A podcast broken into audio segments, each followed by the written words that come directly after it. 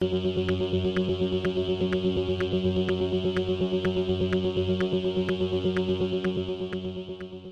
y caballeros, bienvenidos a 10 a 15, un podcast donde se habla de películas y series en un lapso de 10 a 15 minutos. Este quien les habla es Ángel Serrano y esta semana comenzamos hablando de la segunda parte de la serie de Selena que fue distribuida por Netflix. No sin antes de eh, hablar de lo que ha pasado en la industria, que ha pasado bastante. Así que sit back, relax, que 10 a 15 acaba de comenzar.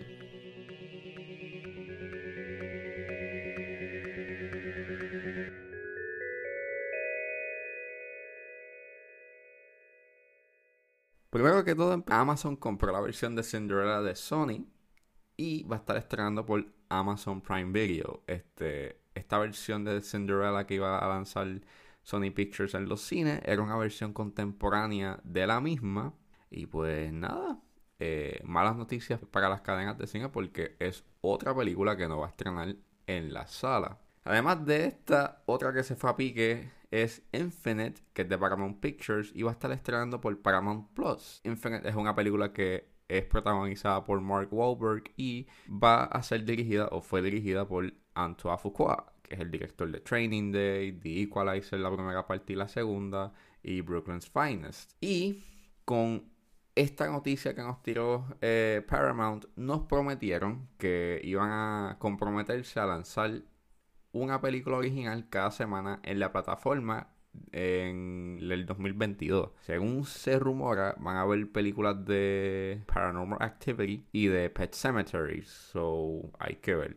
Yo no tengo fe por esa segunda parte de Pet Cemetery porque la remake que hicieron para el 2019, no 18, no estaba tan bueno. Así que, pues, y Paranormal Activity, pues eh, ya no, no, no veo que puedan traer algo nuevo a la mesa. En realidad, pues Dicen que va a ser como un sort of reboot slash sequel.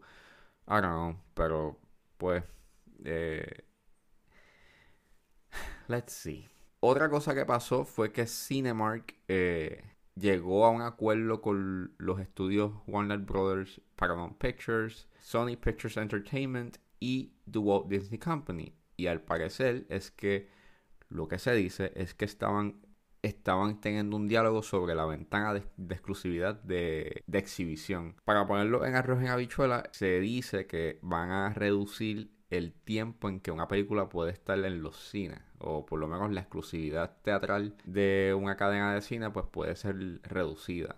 Eh, o se redujo. esto empezó en noviembre eh, con Universal, que básicamente una película pues no podía estar en una plataforma digital por X cantidad de días. En, desde que obviamente pasó la pandemia, este Universal fue la primera que rompió con esa regla lanzando películas que simultáneamente en plataformas digitales como en, en los cines. Eso obviamente a las cadenas no le gustó porque pues es competencia y es ingreso que ellos no tienen, pero obviamente en ese tiempo los cines estaban cerrados y los estudios estaban actuando a los desesperados. Y pues surge este debate y esta conversación de pues de reducir esa ventana. Por lo menos con Cinemark, eh, Universal llegó a un acuerdo en noviembre a que se redujera a 17 días. Así que básicamente son dos semanas y media aproximadamente, dos semanas y dos días, o bueno, dos semanas y tres días. Eh, pero si resulta ser que la película eh, sobrepasa los 50 millones en la semana de estreno, pues la película tiene que quedarse por un mes aproximadamente. Pero, como dije, el acuerdo, llegaron a un acuerdo con los demás estudios, sin embargo no han dicho las especificaciones del mismo. Eh, obviamente estas plataformas, lo que es Warner Brothers, lo que es Paramount eh, y lo que es Disney, pues obviamente tienen sus plataformas de streaming excepto Sony Pictures, aunque eh, Sony Pictures ya llegó a un acuerdo de que van a distribuir algunas de sus películas con Netflix. Creo que el acuerdo llega hasta el 2025. Básicamente esto va pues más ligado a que pues los estudios pues no tiren sus películas a, o sea, no tiren sus películas a sus plataformas porque obviamente ya tienen ese espacio de hacerlo. Y pues nada, según ellos dicen, es un acuerdo que beneficia a ambas partes, pero algún día o pronto sabremos qué fue lo que pasó ahí, pero obviamente puede ser que la ventana se haya reducido eh, bastante. Y ahora pasamos a bailar la tecnocumbia con la segunda parte de la serie de Selena distribuida por Netflix.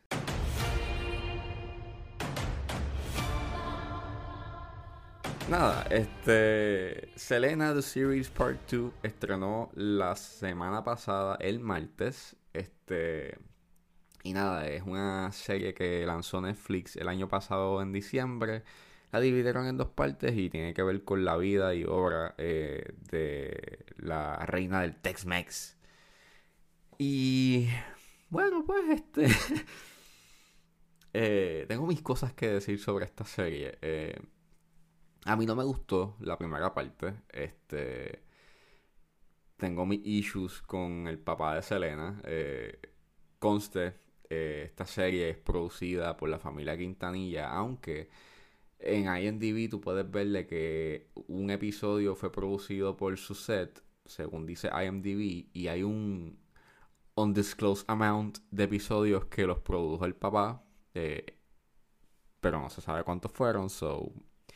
Son, hay, como 21 productores dentro de esa serie, so... O sea, todo, todo el mundo quería un pedazo del pastel. Este... Si esto era un éxito. Eh, nada, es esta serie la protagoniza Cristian Serratos, digo, entre comillas, porque en realidad uno de, uno de los grandes fallos de esta serie es que se enfoca mucho en el pai. Sí es importante la figura del padre porque es el que crea y el que confecciona la banda de Selena, de Selena y los Dinos, pero se le va la mano. Este, y hay unas decisiones y unas cosas que él hace, como por ejemplo en la primera parte, tienes a que el pai eh, obliga a la versión nene de Ivy Quintanilla a que suba o se meta en un zafacón a buscar latas de, de, de, de, peaches para montar una tarima y el pai no lo ayuda, él se queda en el carro esperándolo mientras el nene saca las latas. Y tú quieres que yo eh, simpatice con ese tipo, no, gracias. Eh, ese es uno de los grandes fallos de esa serie. Es como que hay muchos palmetazos y hay mucho ego dentro de, del papá. Como que yo hice la banda, esto fue gracias a mí.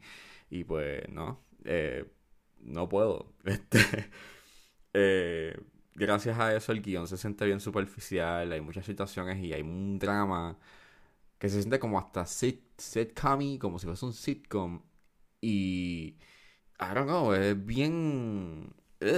este. No llega a adentrarse mucho en la psiquis de Selena, ni en lo que quiere, ni en lo que siente. Lo que quiere es como que pues te lo dejan en ese nivel superficial, pero nunca ves como que los setbacks o ese, ese hardship que ella tuvo. Obviamente, pues volvemos, la familia está involucrada en esto, so. Y hay muchos personajes que están como que son un cero a izquierda. La mamá, pues, no tiene ningún tipo de protagonismo. Eh, el esposo de Selena, que tampoco lo tiene.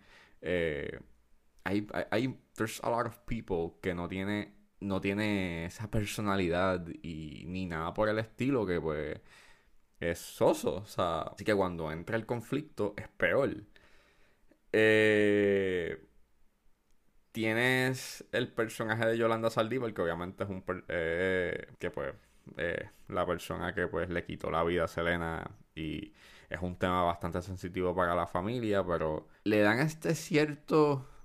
Hay, hay unas decisiones y unos tiros bastante extraños como que pues la hacen ver como que esta persona que estaba obsesionada con Selena, which it, it could be, no sé qué fue lo que pasó en la vida real si es que ella tuvo una obsesión o qué, pero de la forma en cómo te lo montan en la serie, la hacen ver como que ella tiene problemas y casi muchos de los tiros que cuando se enfocan en ella son bien weird y bien cringy, mm, pero no es como ese cringy, eh, ah, como un, ese cringy con esa intención de que sea cringy, o sea, porque llega a ser cringy, pero funny cringy, no cringy, cringy de que...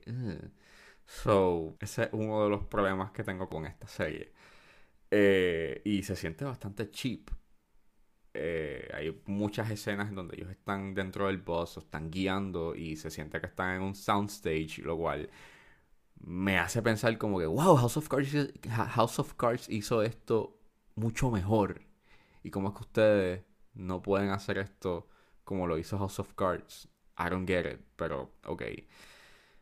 Nada, eh, básicamente esta serie, pues, si tú no eres, si tú no eres fan de la vida o de la música de Selena, pues, mm, o si quieres buscar algo más de su vida, pues, The Series sí tiene cosas, pero como tienes como que ese issue de que sí tienes un poquito más de la vida de ella, pero también tienes que aguantar dramas insípidos y sort of bad acting, este, y bad, y unos bad, bad, eh, bad editing decisions y pues ese cheaply made look. Pero si eres fan de la serie, si, digo, si eres fan de la vida de Selena, pues, y de la música, pues, y quieres ver cómo yo re, eh, reenact varios momentos de su vida, pues, this is for you. Esto es para ti. Pero si no, tú eres como yo, que la, que la quisiste ver para adentrarte más en la psiquis de ella, pues, this, this ain't it. Eh, y pues, es mejor que la película, que todo está más condensado, que, pues, comprometerte a 18 episodios. When you're gone, how do you want to be remembered? Somebody who wanted to be a role model, the best daughter, the best sister, the best friend, the best wife. I just want to be remembered as somebody who gave it her all.